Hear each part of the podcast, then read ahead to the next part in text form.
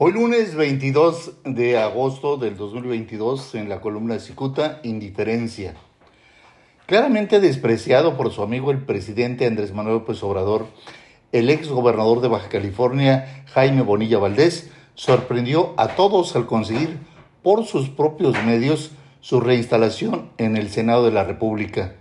No necesitó la ayuda del presidente.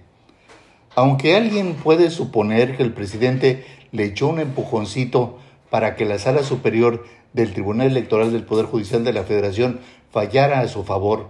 La realidad es que Bonilla maniobró para salirse con la suya sin la ayuda de López Obrador. Desde la máxima tribuna senatorial, el miércoles 17, Bonilla tronó contra la gobernadora Marina del Pilar, pero en esa ruta arrolló al presidente López Obrador. Dicen que ahí inició el rompimiento. Al salir avante de este brete, habrá quien suponga que a partir de ahora el senador Bonilla podrá desenvolverse sin compromisos. Con el desprecio de los últimos meses que recibió de López Obrador, el exgobernador Jaime Bonilla debía entender que este último López Obrador le importa más Morena que mantenga el poder otro sexenio que detenerse a atender las necesidades de sus amigos.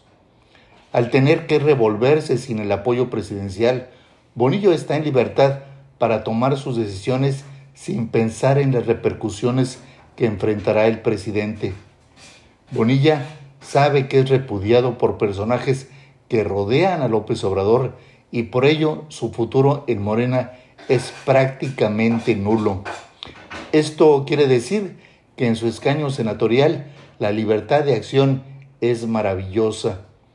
Si alguien quiere saber cómo le hizo Bonilla para influir con los ministros de la Sala Superior, la respuesta es la relación que tiene con el influyente diputado federal del PT, Gerardo Fernández Noroña. Este legislador tiene fama de revoltoso y de loco, aunque nadie puede negar que es tan influyente como mediático. Todos le sacan la vuelta. Es tan audaz que ni el propio presidente López Obrador es capaz de llamarlo a cuentas. Cicuta refiere que el dirigente nacional del PT Alberto Anaya y el propio Fernández Noroña maniobraron para que Bonilla obtuviera el aval para regresar al Senado. Aunque seguramente alguien no estará de acuerdo con la versión de Cicuta, pues Fernández Noroña se tira los pies de AMLO, ese alguien debe saber que próximamente tronará con el presidente por su constante desprecio y abiertos desplantes. También Noroña ya se cansó de las humillaciones que ha recibido de su amo López Obrador. AMLO desestima que Fernández Noroña se atreva a rebelarse, pues no cree capaz que tenga la valentía de atentar contra los principios que ambos comparten. Sin embargo, López Obrador está tan obstinado en la continuidad de Morena en el gobierno que muy poco le importa diseñar a quienes contribuyeron a colocarlo en el poder, léase Jaime Bonilla y el propio Fernández Noroña. Ahora resulta que los despreciados se unieron y en cualquier momento reaccionarían. No quiere decir que operaron en contra de lo que han pregonado, aunque podría sentirse en libertad para moverse con y sin ataduras. En conclusión, el senador Jaime Bonilla deberá operar con astucia, se sentirá en libertad, aunque sabrá que no hay quien lo proteja.